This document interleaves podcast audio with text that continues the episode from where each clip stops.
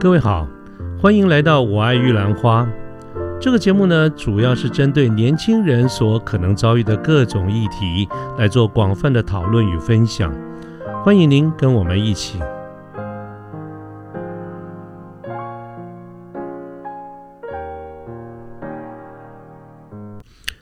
各位好，我是卢天记。现在是民国一百一十年的二月一号星期一的晚上，那么又到了我们谈古论今的讲座时间了。今天晚上想跟大家说什么故事呢？呃，今天的主题是你先赢，我才会赢。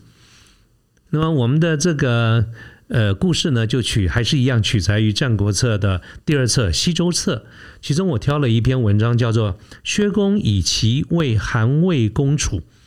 那么以这篇文章呢，作为我们今天的一个故事的这个汤头啊，这个这个这个锅底啊锅底，来来做一个说明。那么首先还是要说明一下这个时代的这个背景啊，在呃我们上次有提到过哈，就是在周朝的这个东东周就是后半段。呃，接近周朝的这个末年，两个非常重要的时期啊，分别是春秋五霸跟战国七雄。那么，这个春秋五霸就是当时有五个很强大的诸侯国，那么他们的领导呃领导人分别是齐桓公、晋文公、秦穆公、宋襄公，还有楚庄王，这个人称春秋五霸。那么这五个国家呢，到后来其中有一个晋国，晋国哈，那么到了后来他们的这个。各这个诸侯大夫啊，他们就呃把这个国家给瓜分了啊，就是历史上称之为三家分晋啊，分这个晋国就瓦解，变成韩赵魏三三个国家。所以从战国的呃春秋的五霸到战国七雄，其实就后来变成韩赵魏楚燕齐秦这七个国家。那么这七个国家呢，在当时哈，等于算是群雄割据，所以竞争是非常激烈的。他们之间的一个利害关系其实非常复杂，亦友亦敌，时有时敌啊。有的时候是盟友，有的时候彼此也打仗啊。所以这个关系是非常复错综复杂的，蛮类似像我们现在这种商业上的这种竞合关系哈，就是既竞争又合作啊。这个就是当时的一个时空背景。那么我们今天晚上这个故事呢，是要从薛薛公开始说起。这个主角哈，主主主题人物叫做薛公。薛公呢，就是在齐国的呃孟尝君田文。在当时呢，战国有四大公子，他们分别是齐国的孟尝君田文、赵国的平原君赵胜、魏国的信陵君魏无忌、楚国的春申君啊黄歇。那么这四个人呢，并称战国四公子。他们四位当中，除了楚国的春申君黄歇，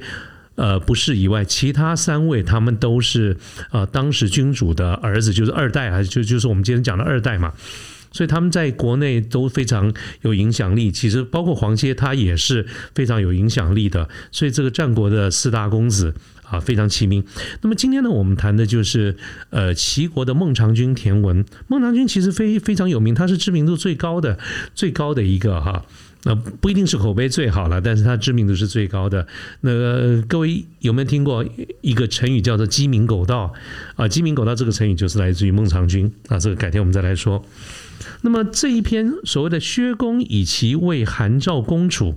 是这样子的，在在当时哈，这个孟尝君啊，在齐国当然对政治上有非常大的一个影响力，所以他的这个就薛公，那么他当时在齐国主政的时候啊，他为了韩国跟魏国，他来攻打楚国，后来呢，又为了一样也是为了韩国，他要打秦，就现在这个故事就发生在他要准备要打秦国。那么这个时候呢，他就去跟西周啊，各位居然这个这个大家都没有忘了，还有个这个天下共主啊，去跟西周这边借兵求粮。那么其中有这个时候有一个人叫做韩庆，韩庆呢他是韩国人，但是他当时在西周做官的。他其实看到这个状况呢，是非常忧心，因为在在他而言，你看到这些诸侯之间彼此打来打去哈，其实这个。天下共主周是最倒霉的，所以他在想怎么样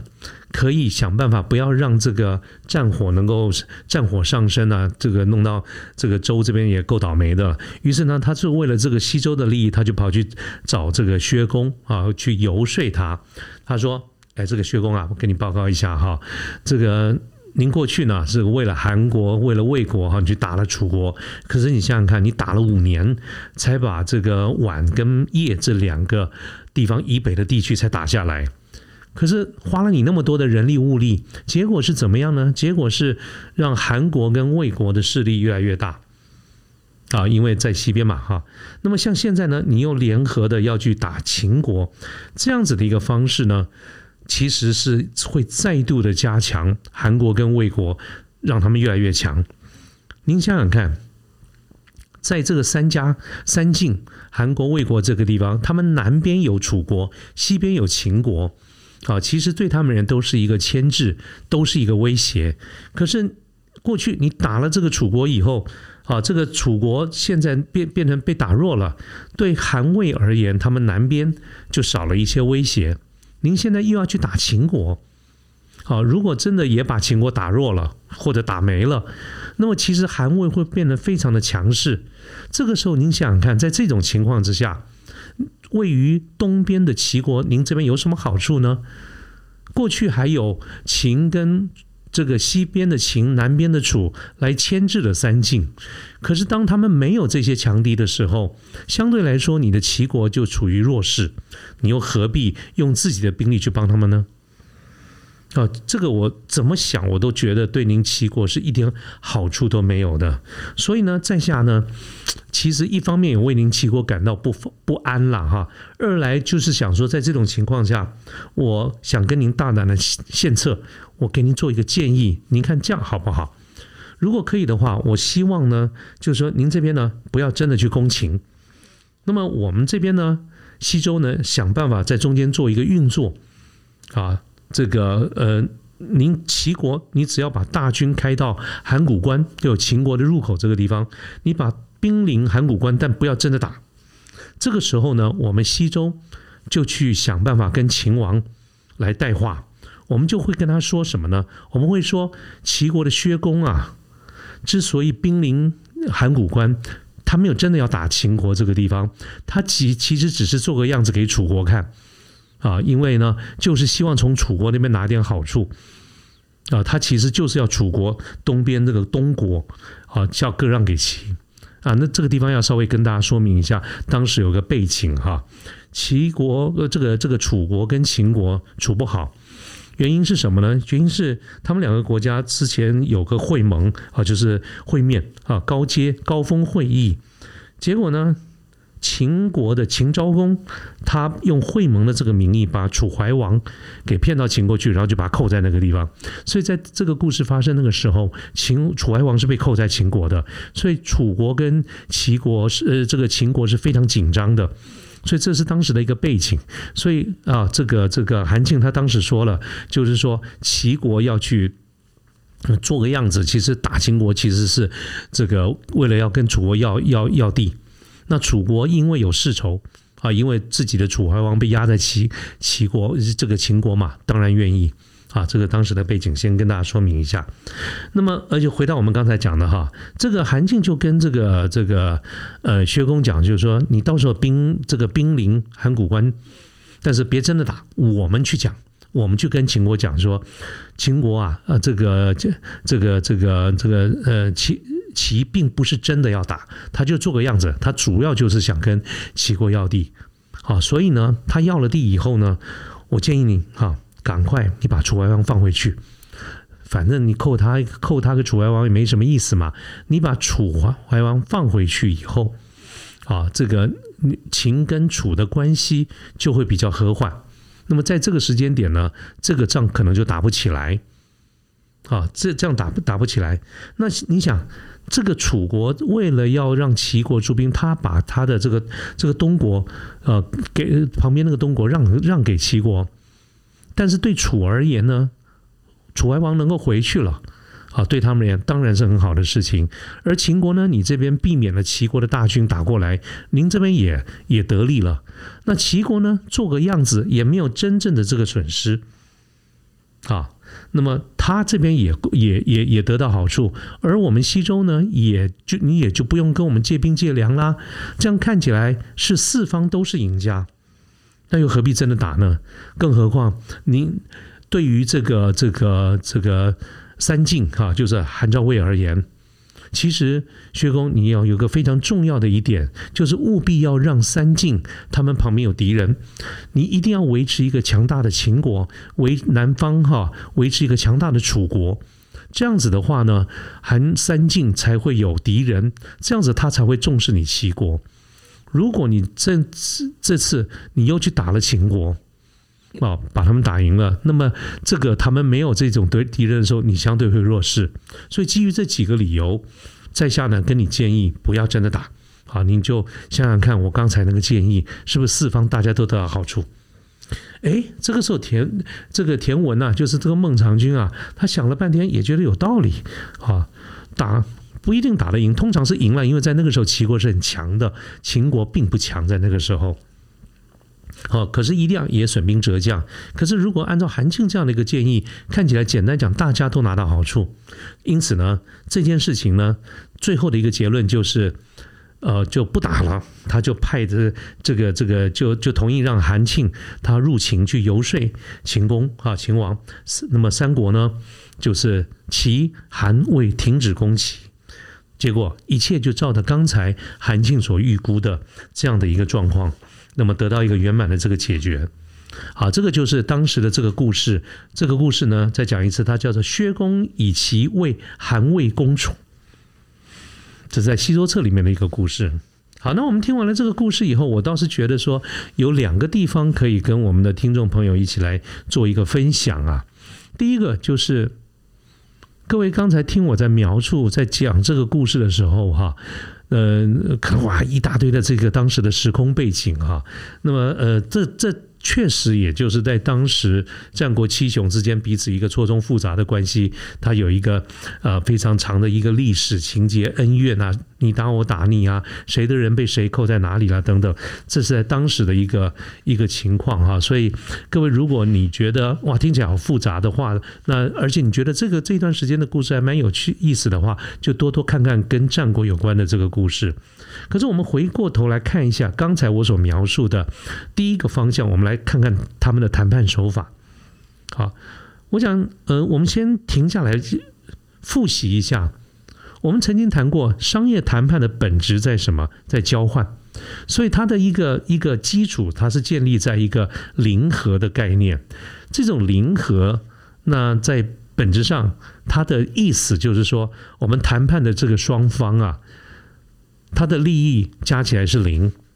我的赢必须要建立在你的输之上，我这边得一分必须建立在你失一分之上。换换句话说，在这种情况下，我这边得一分，你失一分，我们加起来称为零；要不然就是你得一分，我失一分，我们加起来是零。于是我们称之为这种叫零和。各位刚才听到我描述这种零和的定义，你就知道，凡是参与参与谈判的这个双方，不管是买方卖方啊，都一样，甲方乙方都是一样，因为大家的利益是不可能同时存在的，所以呢，它一定是你死我活。这个在零和的情况是这样子啊，这个零和当然就是一般我们上谈判的最基本的原型。好，可是呃，当然从现今的这个这个商业环境的复杂里面，我们或者国际局势的复杂，其实除了这个零和之外，它可以衍生很多不同的这种形式哈。但是我们回过头来，我们先拿这个最基本的一个概念零和来看，那么看看各位刚才回忆一下我刚才所描述的这个情况哈。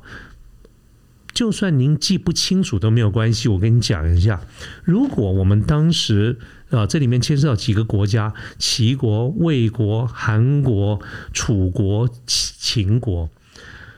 故事的出发当然是从齐国这个角度，因为齐国要兴兵要打秦嘛。所以，如果我们只从单个身的这个这个自身的这个利益来看的话，齐国现在去跟西周调兵调粮，或者说借兵借粮。单纯看这件事情，基本上秦这个齐就是孟尝君这边一定可以得到他要的东西。当然他是是要付出一点代价，但是所谓的调兵调粮或者借兵借粮，它本质上如果只是这个层次的一个事情的话，那么大概也就是呃这个这里面谈这个商业谈判，或呃或者谈判谈的好坏与否，大概就是价谈那个价码或者付出的代价好坏而已，本质上影响不大。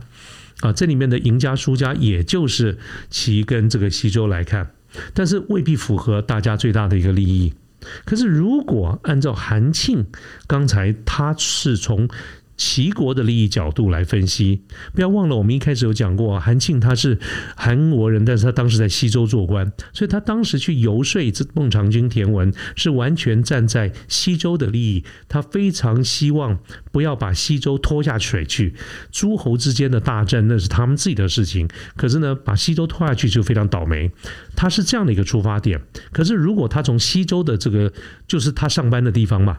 他从这个地方的这个利益角度来出发，我相信孟尝君或任何人一定不甩他的啦。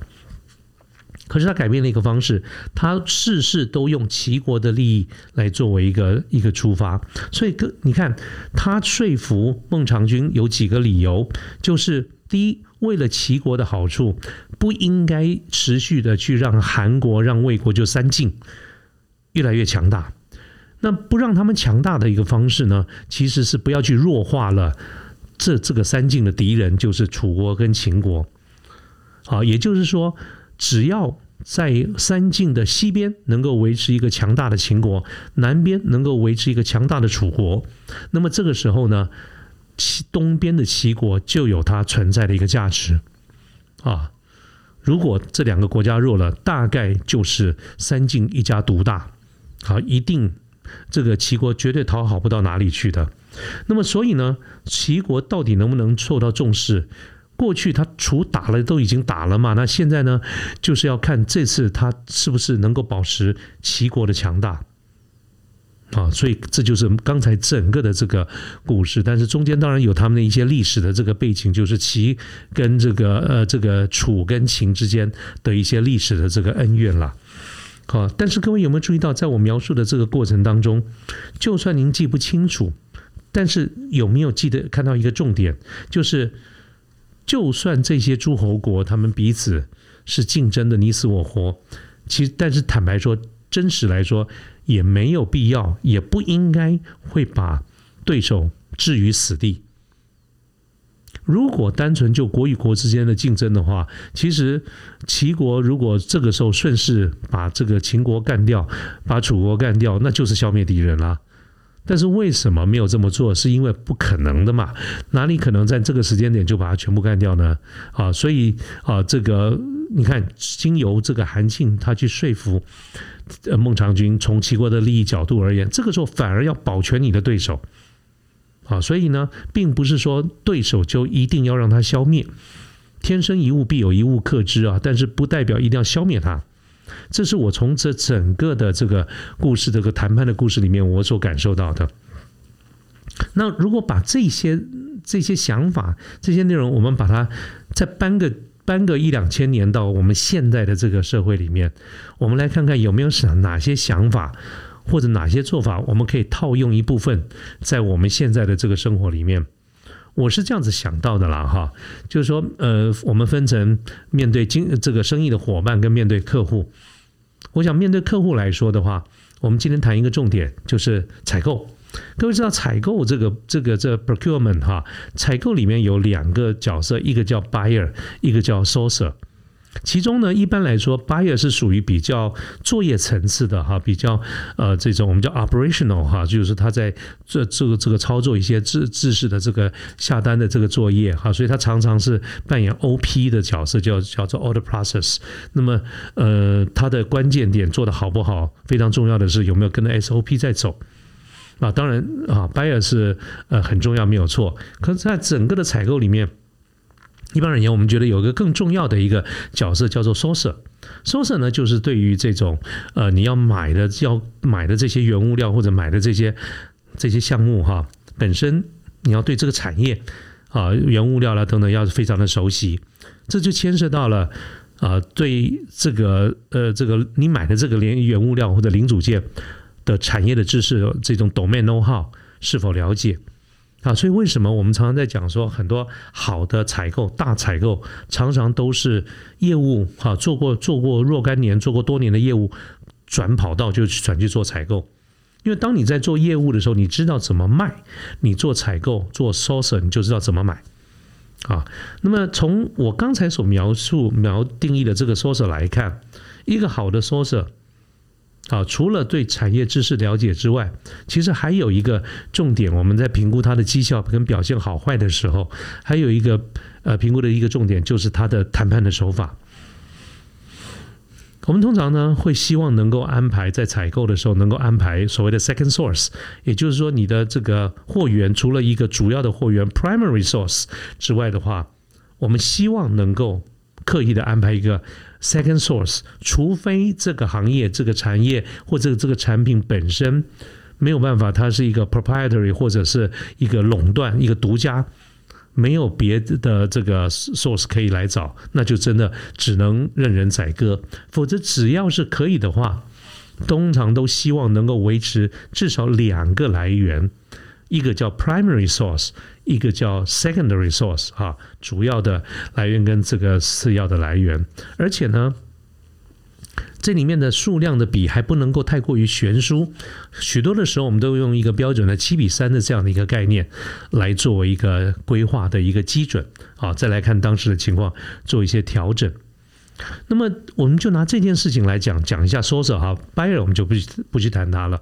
那为什么会有这样子的一个政策呢？主要的一个原因就是，第一点，我想大家都很清楚，如果这个产业本身因为呃产业不管是专利或者是呃竞争力的关系，假设只有一个 single source 一家独大，那么对买方而言就几乎可以说是没有谈判力。可是如就算是我们要安排 second source，安排第二个这个供货的那个来源，如果我们的 second source 那个比重太小，坦白说，对方也不会特特别重视。而且，如果你呃用非常小的这个比例来来来下单哈，做一个所谓的 backup，作为一个啊这个备用的话，其实你的主要供应者 primary source 也不会太甩你。啊，所以我觉得，呃，我自己个人有限的工作经验里面碰到这方面的一个事情，我觉得如果我们要安排两个或两个以上的这个 source 的时候啊，啊，让一个一个非常大，一个非常小，其实是起不到什么作用的。好，那么，所以我刚刚讲说，有的时候我们会用三比七做一个比例作为这个起点来做一个规划，这是第一件事情，就是说我刚才讲的哈，你我们不可以持有一个 single source。就像是刚才我谈到，如果把秦国、把楚国全部都干掉了，那么就没有一个对抗的一个单位了啊！所以必须要维持一个竞争的态势。那第二件事情呢，就牵涉到商业谈判的操作面执行的这个细节。其实，当我们在面对不管是 primary 或者是 secondary 啊 source 的时候，接下来有个操作面的问题就是。大胜谈判的过程中，大胜真的好吗？我讲的大胜是什么意思？就是说，不管我们是买方或者卖方了哈，一个谈判的结果出来，如果是呃一一面倒的大胜，比如说九比一，甚至十比零大胜，真的好吗？我觉得对十的这一方或对九的这一方，真的是一件好事吗？那各位可能会听到我这样子在讲的时候，会觉得说，呀，Why not？有什么不好？他谈了九比一啊，十比零啊，这是大胜啊！从任何的这个角度来看，都是赢啊。那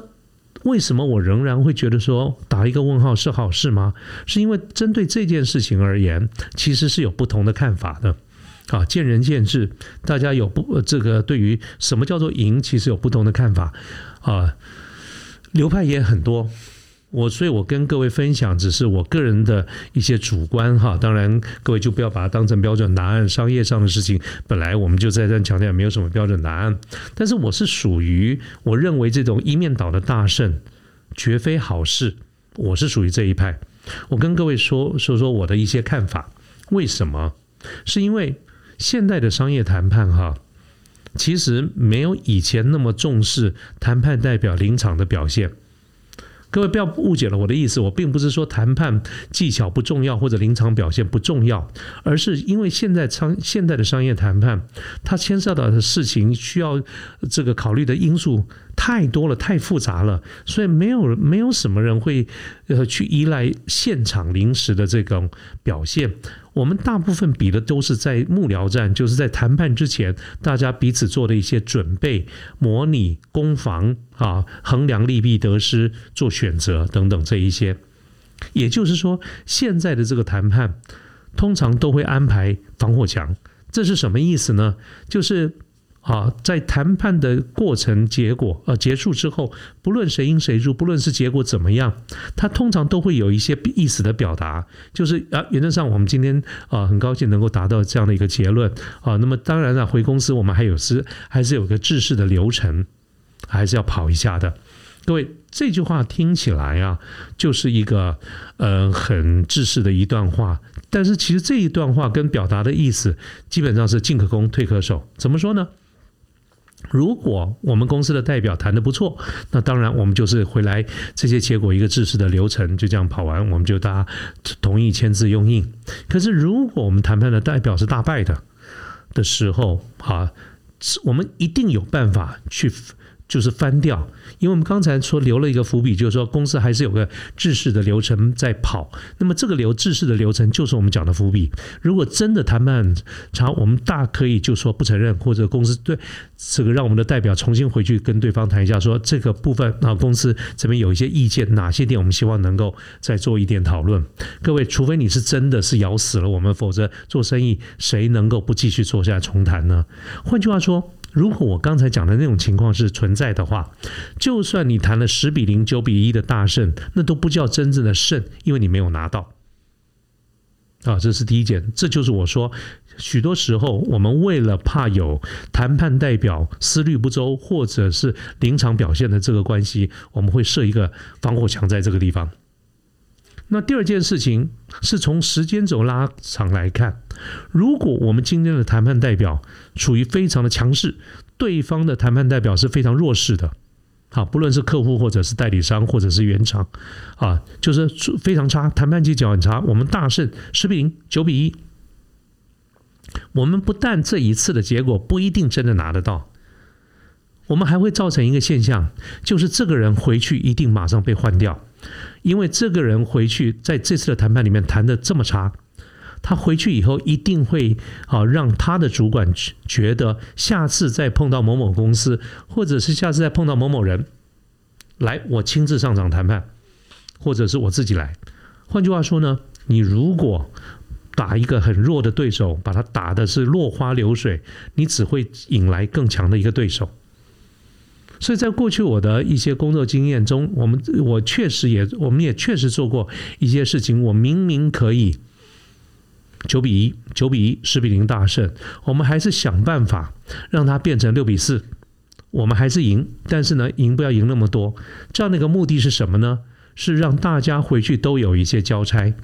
我们虽然赢，但是赢的不多，本质上还是站在一个 win-win 的这个角度。其实做生意，如果是要做长久的话，你必须要知道一件事情：没有一个公司是傻子，没有一个公司会长期的站在一个吃亏的情况下继续做生意，除非这个生意有非常强的这种啊这个独特性，或者是一面倒的这种供需不平衡，否则的话，让你的对手得分，让你的对手。啊，这个尤其是比你差一点的对手，他回去还能够有一点绩效，他下次还有机会出现在这个谈判的场合，或者我们更简单一点讲，就是养对手，养让你的对手养一个比较弱的，养一个比较弱的，主要的原因是怕引来更强的一个对手。好，这个是这个是我过去一些。呃，有些的工作经验里面，我所碰到我个人的一些看法跟一些感想啊，再次强调，我也不敢讲都是对的啦，哈，就是一些经验跟各位分享，但是我至少没有看到有很大的一个不妥，那么这个也比较符合一般的一个利益。好，OK，如果按照我这样的一个想法的话，就是我刚才讲的，你先赢，我才赢，意思就是说大家都要赢，所以我们常讲的双赢或者 win-win。恐怕倒还真的不只是一个口号，就是你得让人家赢，大家回去都有个交代。OK，好，那这个就是我今天想跟大家表达的一个事情哈，我们就从这个孟尝君的这个故事开始延伸他的谈判手法，乃至于我们看到有哪一些情况可以用在啊我们现今的一个社会里面。好，那这个今天的这个跟大家的分享就到这个地方，我们下次再见了啊。那么呃时间也晚了，大家晚安了，好，拜拜。